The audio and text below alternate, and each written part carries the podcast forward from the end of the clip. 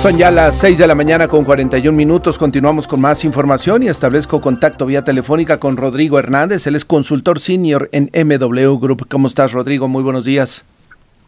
Hola Martín, buenos días, gusto saludarte a ti y a tu auditorio. Igualmente, gracias por estar esta mañana. Vamos a analizar, si te parece, Rodrigo, y para eso te pido que nos ayudes, cómo arrancan los candidatos a la jefatura de gobierno en redes sociales. Gracias, Martín. Fíjate que hay temas interesantes que resaltar el día de hoy. A comparación de la semana pasada, hay un incremento en el alcance que tienen sobre todo Santiago Taboada y Clara Brugada. Santiago pasa de 19.3 millones de alcance a 25.2, mientras que Clara pasa de 18.8 a 20.8. En el caso de Salomón Chertorivsky, el incremento es muy pequeño, de 7.4 a 7.5. Ese es el primer tema que me gustaría resaltar. El segundo tiene que ver con, el, con la percepción que tienen los candidatos en el ecosistema digital.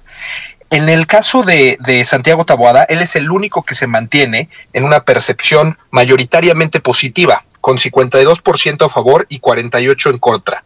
En el caso de Clara Brugada, hay un, hay un decremento en la, en la percepción positiva que pasa de 52% positiva en el corte de la semana pasada a solo 31, es decir, 31% a favor y 69 en contra.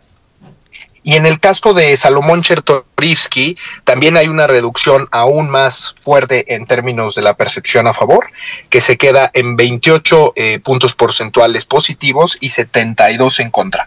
Aquí es donde vemos el, el, incremento, el mayor incremento en la conversación negativa, aunque el, la conversación de, de Salomón Chertorivsky no crece tanto. Esto quiere decir que la conversación se transformó en una conversación mayoritariamente negativa. Claro. E, este es el ¿Le, le, le, le, beneficia o le afecta a Clara Brugada la actitud o, o, la presencia del presidente López Obrador todas las mañanas? El tema este también de, de Xochitl, de, perdón, de, de la candidata de Morena.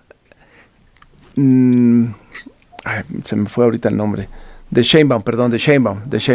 Se, eh, ¿Le beneficia a Clara Brugada ese, esos eh, efectos o las, los comentarios en redes sociales a favor o en contra de estos dos personajes, Rodrigo?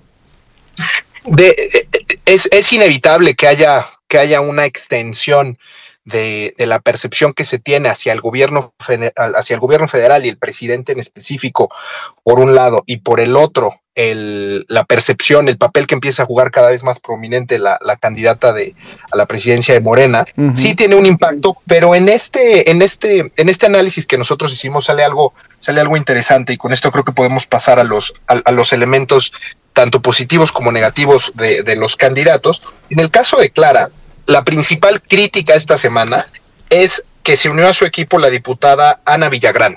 Okay. Hubo, hubo, conversación en torno a que pues Morena está perdiendo los ideales y que este como es como Ana Villagrán eh, anteriormente estaba afiliada al Partido Acción Nacional, entonces muchos de ellos, muchos de los usuarios lo vieron como una especie de traición. Uh -huh. El hay otro punto importante que se liga con, con, lo que mencionabas de Claudia Sheinbaum. Hay declaraciones de, del periodista Lorete Mola en el cual afirma que las estructuras partidistas de Claudia Sheinbaum tenían la orden de dejar de trabajar para Clara.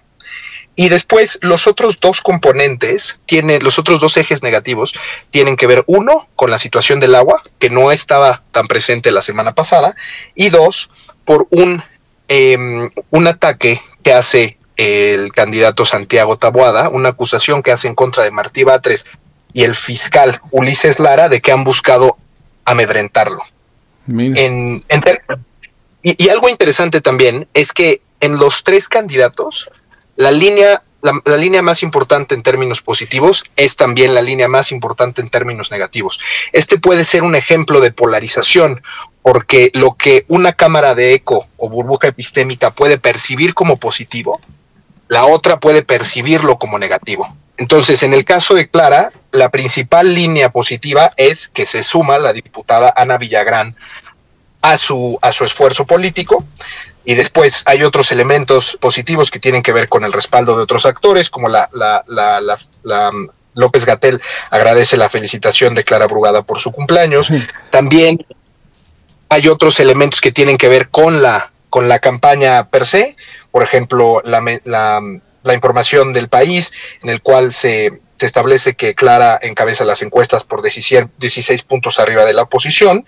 Y aquí viene un tema de lo que mencionaba sobre, sobre el presidente López Obrador, la pregunta que hacías hace un momento.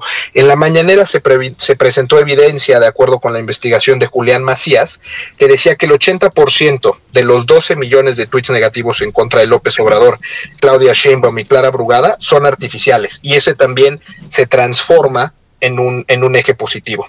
Y los demás ejes positivos tienen que ver con la gestión de, de Clara Brugada en Iztapalapa, se resalta la creación de las utopías y la colaboración que tuvo con, con Claudia Sheinbaum en, en la gestión de, la alcaldía.